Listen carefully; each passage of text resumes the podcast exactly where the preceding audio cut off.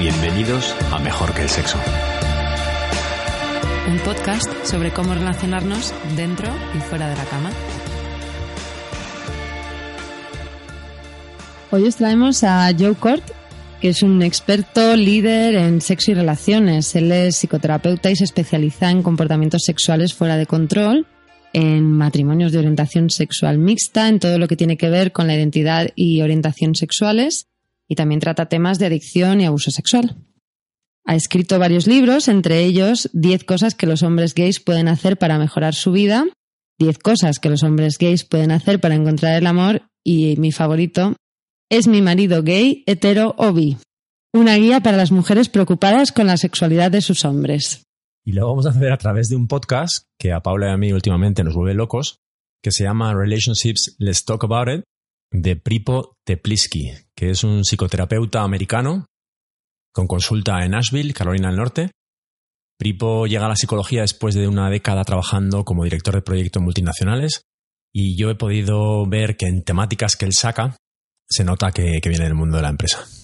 ¿Ah, sí? De hecho, su podcast eh, dice que explora y discute todo el abanico de relaciones y los problemas que éstas generan para las personas que, las, que la integran y pone dos puntos, parejas, familia, amigos, compañeros de trabajo y muchas más. Yo estoy viciada. La verdad que cada tema que saca es, es un temón. Mm. Y, la, y los personajes que trae también y los autores son cada uno de un sitio. Mm. Me hacen ir a Wikipedia a buscar todo lo que, lo que están hablando porque no tienen sus propios códigos, su propio vocabulario. Y es muy, muy interesante. Mm. Hoy vamos a hablar de porno y salud sexual. Sí. Yo quería empezar diciendo que me parece de, un pensamiento muy elevado, como él dice que en el porno no es el problema, sino eh, la diferente relación que tienen los dos miembros de la pareja con el porno. Sí, exacto. Hace referencia a los valores de cada uno, ¿no? Mm. El porno no es, no es un problema en sí, sino de qué manera sobrepasa tus propias ideas. Mm. Tocan además muchos temas, como por ejemplo creo que empiezan hablando de, creo que es Pripo, que le dice que él em, cuando hace workshops les pregunta a la gente joven que cómo llaman, que digan 40, 30, 40 nombres de cómo llaman a los genitales y cómo el 80, no, el 90 y pico por ciento suelen ser despectivas, ¿no? Cómo hay esa vergüenza alrededor de la sexualidad todavía hoy en día. Sí, eso me llama la atención también, que eran unos talleres de masaje. Era la sexualidad dentro del masaje y, hablaban de, los genitales y tal. Sí, em, hay que cambiar eso, ¿no? Mm, sí, y entonces el porno yo creo que también está dentro de eso. También hay mucha vergüenza, culpa. Vamos a hablar de, de esos, de la, del impacto de esas dos en, en, la, en el consumo de porno. Y lo primero que te quería preguntar es, ellos dicen, él piensa que el porno es eminentemente masculino. Sí, Em, él dice también, cada vez más mujeres ven porno y hay cada vez más gente en la industria del porno y más mujeres produciéndolo. Pero quizá es el concepto a lo que se refiere, ¿no? El nacimiento del concepto, no lo sé. Sí que puede ser. Lo que él dice es que cuando, cuando es mm, algo para excitar a las mujeres no lo llamamos porno, ¿no? Lo llamamos em, erotismo o como dice lo de cliterature. es como, como que tenemos un doble estándar y que es que él defiende mucho la postura de los hombres. Eh, me ha dado la sensación, vamos, en todo su discurso. Eh, lo que dice es que solo se habla de la sexualidad masculina cuando los hombres se meten en problemas con ella. Mm, es verdad. Siempre que hay un crimen, un tema de abuso, un tema tal, entonces se saca a relucir el tema de la sexualidad masculina, pero que no se hace desde una perspectiva positiva de, mm. De investigar el placer de los hombres y qué es lo que les pone y por qué ven porno y qué porno ven y qué van a buscar allí. A mí me parece bien que compense, porque él siempre, en el caso, en el caso mm, del estereotipo de la mujer que descubre, yo conozco un caso de en mis amigos, la mujer o su novia descubre la historial de porno de, porno de, de él. Hmm. Y entonces eso genera mucha inseguridad, porque claro, la mujer se ve, se siente amenazada por, por, por ese imaginario que hay ahí, las mujeres, lo que hacen. Entonces siempre cuando van a la consulta, siempre es la postura de la mujer que se siente amenazada Y él me parece que lo, me parece justo que, que, diga, bueno, ¿y por qué? ¿Cuál es el por qué? ¿Por qué el hombre, qué es lo que va buscando al, al consumir ese tipo de sexo? Es que me parece bien que, que iguale o que, que haga ver esa parte de que no se habla Sí. del hombre y del placer, ¿no? O sea, se habla poco, yo creo, dice incluso luego un poco más adelante, que cuando nos educan en el sexo siempre es desde un punto de vista funcional, pero no- nunca nos han educado desde un punto de vista de placer. Lo que él llama la mm, eh, orientación erótica. Es verdad que ¿Ah? dice que hay orienta- orientación sexual y orientación erótica. Orientación sexual, la gente que lo que es, qué tipo de personas te, te ponen, y orientación erótica, qué tipo de cosas te ponen, qué tipo de posturas, es muy bueno. Sí, eso decía que nadie se lo cuestiona, ¿no? Que, que hace- habría que hacer una lista e investigar un poco cuál es tu cuál es tu orientación erótica para poder compartirlo con tus potenciales amantes también, ¿no? Y comunicarlo. Y sí, lo que cuentas, él dice que cuando trata a las parejas en terapia con este caso clásico de he descubierto el porno de mi marido, eh, lo que hacen es primero tratarla a ella con toda su frustración y por qué te sientes mal, tal, porque si no es imposible que lleguen al punto de analizar Si no, ya se cierra. porque él mm, está buscando, que quiere, que, que, que está experimentando y que tal, y él defiende mucho que, que hay que dar un poco más de coba, que hay que escuchar al hombre, que Mm. sin eso no hay una sexualidad sana tampoco. Mm, Y cómo las mujeres tiramos, ¿no? De, de los hombres. También la comparación de no es que a los hombres les gusta más, eh, ¿cómo era lo del sexo? Ah, dice que los hombres, que la mujer es más relacional, más de mirar a los ojos, de conectar, y el hombre como hombre, yo me he identificado en eso, somos mucho más de partes sexuales, ¿no? Aislamos una parte física, por ejemplo, del cuerpo, objetivizamos, somos, somos más, tenemos otro, otro lenguaje. Entonces que hombre y mujer,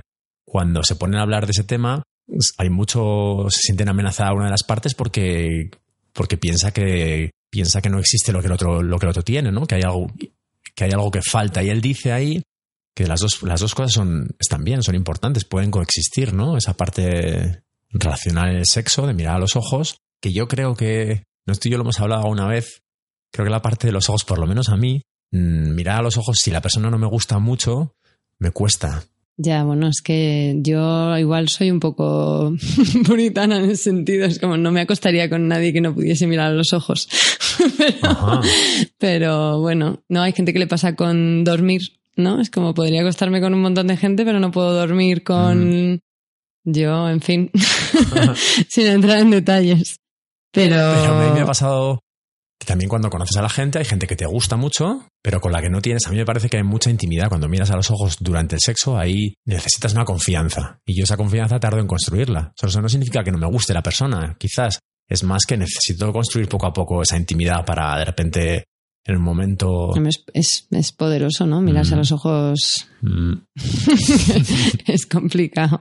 Sí, no sé, el- el- también un poco lo que estabas diciendo del lenguaje que se utiliza, ¿no? Y que los hombres es el lenguaje lo que eh, utilizan, aíslan las partes cuando hablan de sexo y objetivizan cuando hablan de sexo, a lo mejor entre ellos.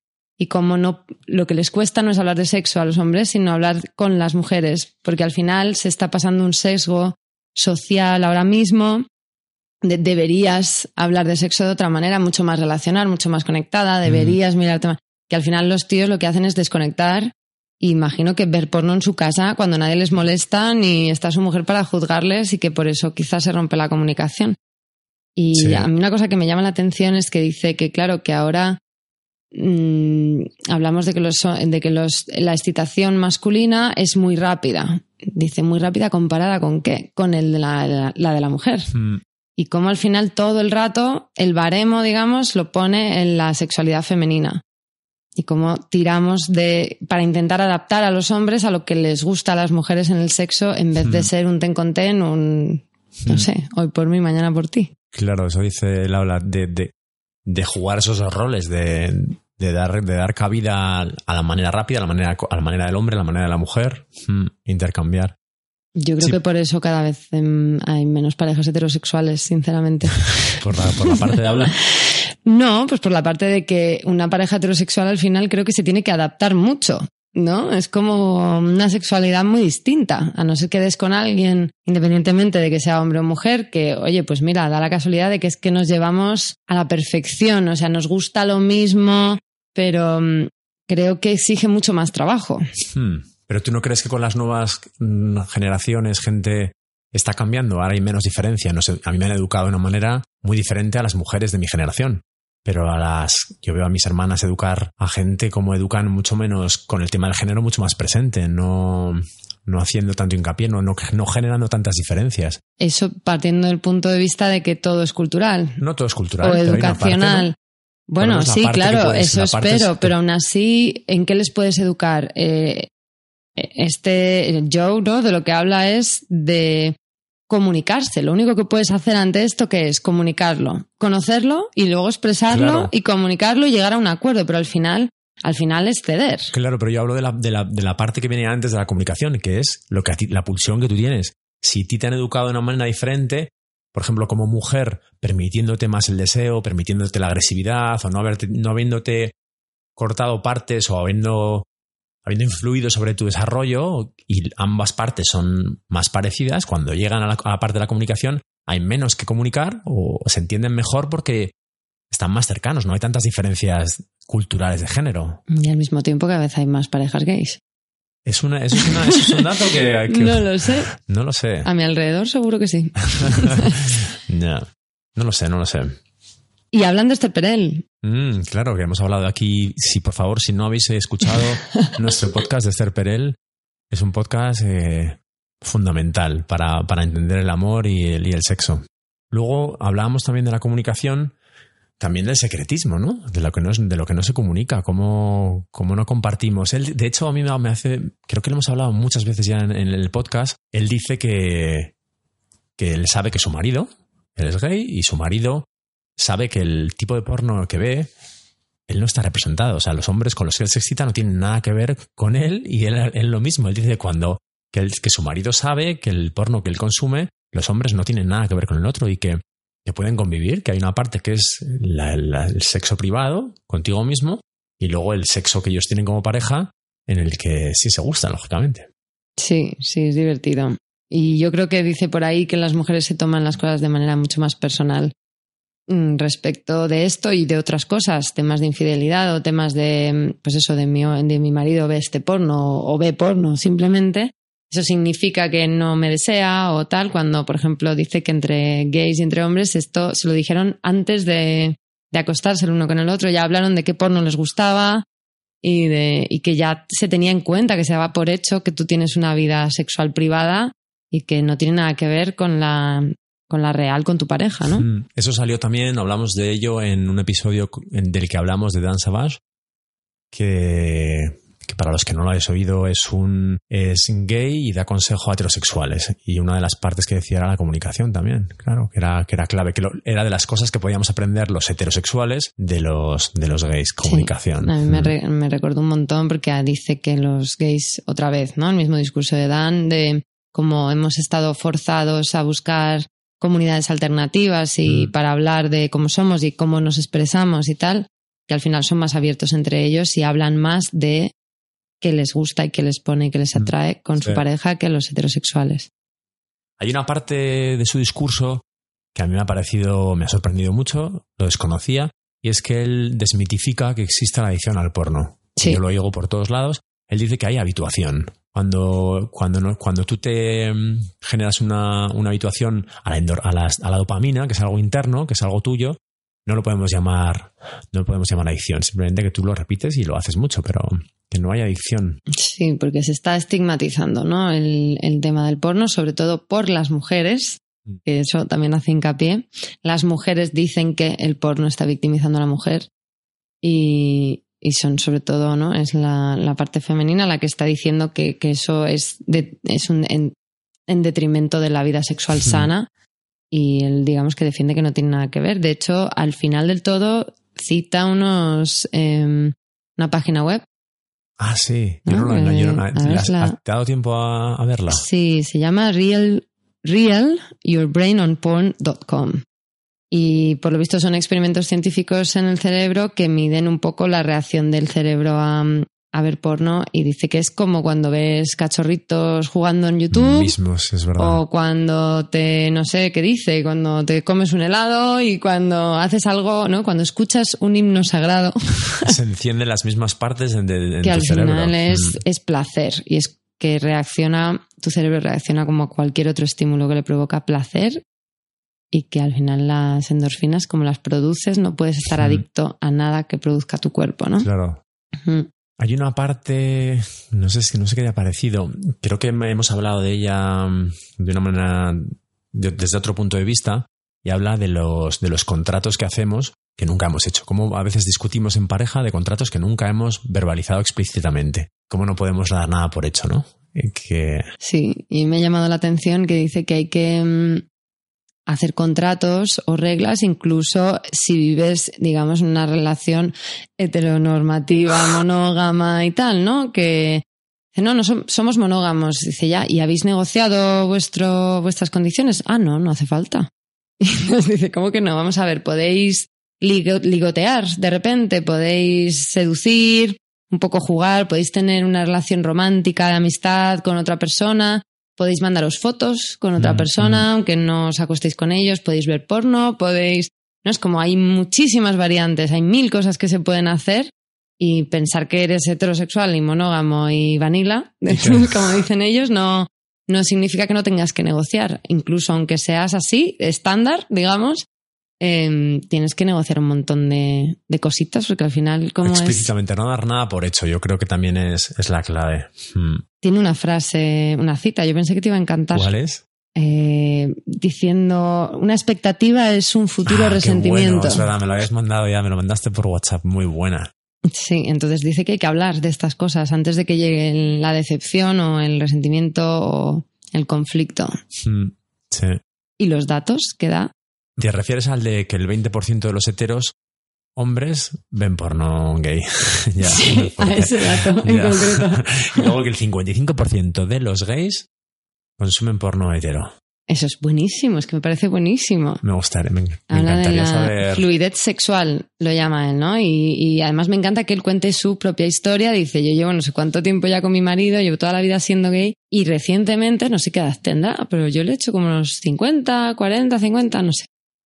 Dice, ah, bueno, pues ahora de repente me he dado cuenta de que hay ciertas mujeres que de repente me he visto, me he sorprendido a mí mismo mirándoles el culo y mirándoles las piernas y, poniéndome, ¿no? Y decir, ¿qué me está pasando? Y dice que se asustó un montón, pero que es parte de que la sexualidad cambia y que fluye y que hay que empezar a, a dejar de poner etiquetas a todo que, que para ellos mismos, ¿no? Me, me hizo gracia lo del que él mismo se asustó. Como llevas toda tu vida siendo gay de repente... no sé, me pareció muy divertido. Sí, además era con una cantante, creo que era. Sí, no le pilla Sí, el sí, nombre. muy- Y, y dice una frase que, que me ha marcado también. Dice, cuando un hombre hetero tiene un pensamiento gay, es estigmatizado.